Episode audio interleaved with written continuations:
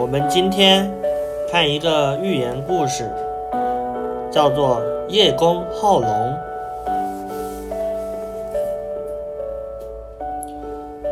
古时候有个叶公，非常喜欢龙。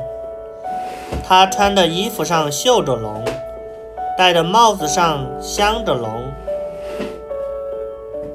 住的房子也一样，墙壁上画着龙。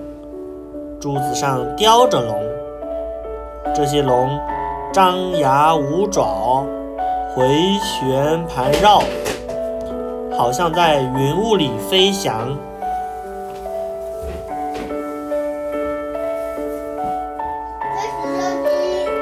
天上的真龙听说叶公这么喜欢龙，就决定去拜访他。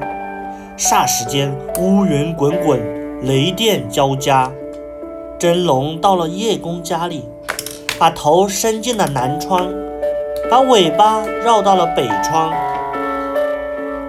叶公见了真龙，吓得脸色发白，浑身发抖，连忙跑走了。原来他喜欢的不是真龙，真龙什么？真正的龙。